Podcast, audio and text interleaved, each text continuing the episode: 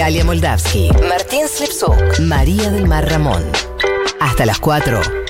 1990. Futurock. 15, 14, últimos 45 minutos de programa, todo muy rápido, vamos a decirlo así, entra todo lo que queremos hacer antes de que termine. ¿Viste? Lo rápido. Muy bien. Muy bien. Eh, vamos a entrar en las recomendaciones del día de la fecha, porque hemos traído cosas para que consuman, que lean, que miren, que escuchen. Y siempre nos acompaña Blasfemia, que es, eh, ustedes saben, es ese vino en lata que es la recomendación última. O sea, la recomendación de las recomendaciones es que compren el vino en lata de Blasfemia. Ustedes saben que eso es lo que yo más recomiendo en esta vida. eh, que lo pueden llevar a cualquier lado, que le pueden dar batalla a esta lluvia que hay cada tanto, que lo pueden tomar en casa. Así que Blasfemia nos acompaña en las recomendaciones de hoy. En línea con lo que veníamos hablando de esta etapa histórica del 70 al 73, 74, ay, quiero recomendar un libro que es del periodo 73-76, se llama Un enemigo para la nación, es de Marina Franco. Y también, si les interesa esta etapa histórica, pueden escuchar el podcast Las guerrillas argentinas, eh, Territorios del Pasado. Es un podcast de la UNSAM, de Idades UNSAM, que habla un poco también sobre la etapa de la resistencia y las organizaciones guerrilleras en la Argentina. Eh, Martín, ¿has traído alguna recomendación para hacernos? Bueno, estoy viciado, pero viciado a otro nivel con TikTok. O sea, Te caíste, caíste. sí. Yo caí en las bikers, no pasa Ah, ok. nada. todo, todo pasa. Te quedan todo eso divinas. pasa. La gente no la ve a Mary, pero le quedan muy bien.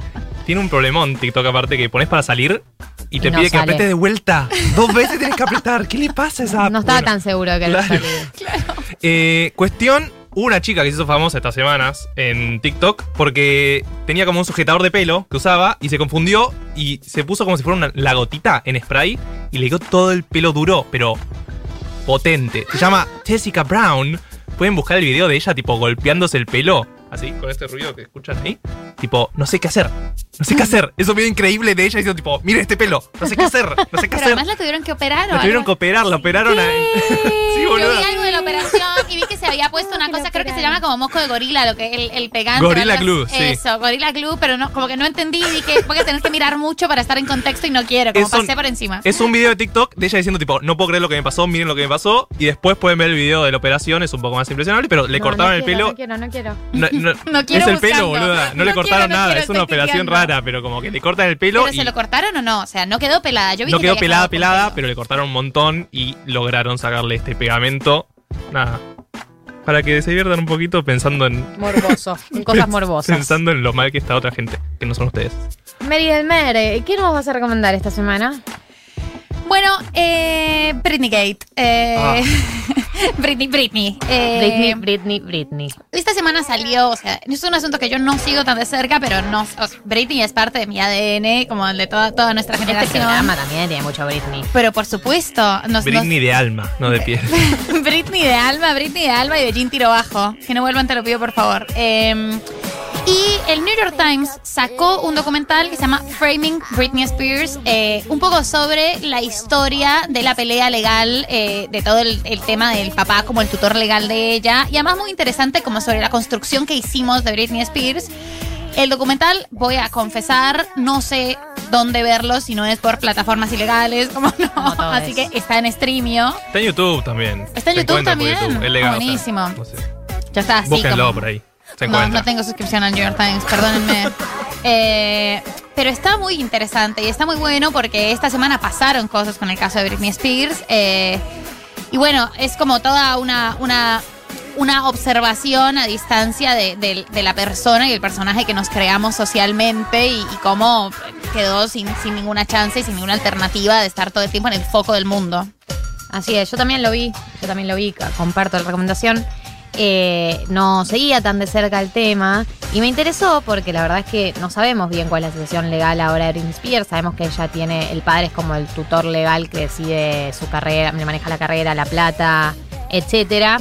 Eh, y me preocupó, me preocupó porque no lo conocía en profundidad, estoy preocupada por Britney, la realidad es esa. Todes. Y por ese motivo, por ese motivo estamos en comunicación con Ani Cabral, que es periodista eh, de El Destape, que ha venido siguiendo el caso muy, muy de cerca. Y queremos preguntarle qué pasó, porque después del documental una quiere saber qué pasó y qué va a pasar con Britney Spears de acá en adelante. Bienvenida Ani a 1990. Hola Galia, buen día eh, para todos y todas ahí en, en Futu.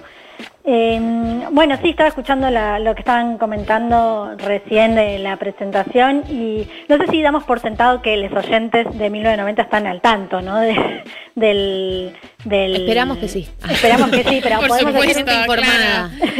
Podemos hacer un mini repaso Sí, dale. O, o tirar así como lo más, lo más importante, pero como decías vos, recién eh, lo que hay que saber es que desde el 2008 eh, Britney está bajo una tutela legal eh, que tiene su padre, más un equipo de abogados y de, bueno, no, no es solo su padre, ¿no? Para, para, es mucho más complejo y no es que solo la figura del padre, aunque bueno, lidera y es uno de los mentores de toda esta situación, no es el único, hay un equipo, como decía recién, de, de abogados, pero también de, gente que eh, fue un poco forjando todo como para llevar la situación eh, a que derive en esto, pero en ese momento no era tan conocida la situación de Britney allá en el 2008, eh, porque Britney, a pesar de estar en esta tutela, sí, bajo esta tutela, siguió trabajando. Eh, y este es uno de los puntos que no solo, o sea, siguió trabajando, por ende siguió facturando muchísimo dinero, y este es uno de los puntos eh, que más llaman la atención porque lo que teóricamente había llevado a Britney a esta situación, según habían alegado, eran supuestas eh, situaciones vinculadas a salud mental. Recordemos que había tenido internaciones en neuropsiquiátricos que supuestamente eran en contra de su voluntad. Eh, habían eh, aparecido y, se hicieron archiconocidos una serie de hechos eh, que tenían que ver con, con el acoso que venía sufriendo por parte de la prensa y demás que, bueno, derivaron y forzaron, digamos, a, a que todo esto derive en esta tutela. Eh, pero bueno, siguió trabajando Britney y en este, hasta ese momento no era conocido. Y, hasta, y hace unos años los fans, con el nacimiento del movimiento Free Britney, de a poquito empezaron a querer visibilizar esta situación y empezó a trascender más información sobre todo lo que había y lo que hay detrás de esta de este conservatorship que es el nombre que lleva esta esta situación. Y este documental como decía María del Mar recién que, que está producido por los periodistas los y las periodistas del New York Times y que se estrenó la semana pasada un poco ordena toda la información y todo lo que le venía pasando a Britney que deriva la situación del conservatorship y un poco, eh, bueno, digamos, ordena de manera cronológica y, me parece que eso es lo, más interesante del documental, que por ahí para las personas que no seguían tan de cerca o no están y no están tan al tanto del, caso, un poco eh, lo dimensiona y como decías vos también recién, Galia, genera un poco esto de que me parece que es un tema que todavía en muchos, en muchos medios se lo toma como una cosa muy liviana, muy que se lo lleva un poco para la joda inclusive, cuando en realidad es una situación muy grave. Claro. Sí, sí, una persona que no está pudiendo decir, eh, también hay como eh, mensajes así como no tan claros de parte de ella, porque a todo esto en los últimos años no, no se pudo saber mucho de la opinión de ella, de lo que estaba pasando, pues sabemos que no quiere que sea el padre el que tenga la tutela, pero tampoco hay tanta, ¿no? Que ella dio una entrevista y aclaró todo, entonces tampoco No, queda claro bien como cuál es la postura ante todo esto. Exactamente, pero esto, eh, digamos, no, no es casual, digamos. Lo que implica que ella esté bajo esta tutela no solo implica que el padre le maneje la carrera y el dinero, sino que aparte Britney no puede, ni siquiera manejar, no puede, bueno, disponer de, su dinero, no puede acceder a los estudios médicos que se realizan, no puede inclusive hablar ni tener contacto con los médicos de manera directa, no puede disponer de qué entrevistas dar o no a la prensa. Eso también eh, influye el conservatorship en cuándo puede o no ver a sus hijos. Digo, porque si no, está bueno aclararlo eso porque decimos conservatorship y por ahí queda como un término y que no, no, no- digamos, está bueno traducirlo a ver qué implica eso y implica todas esas cosas.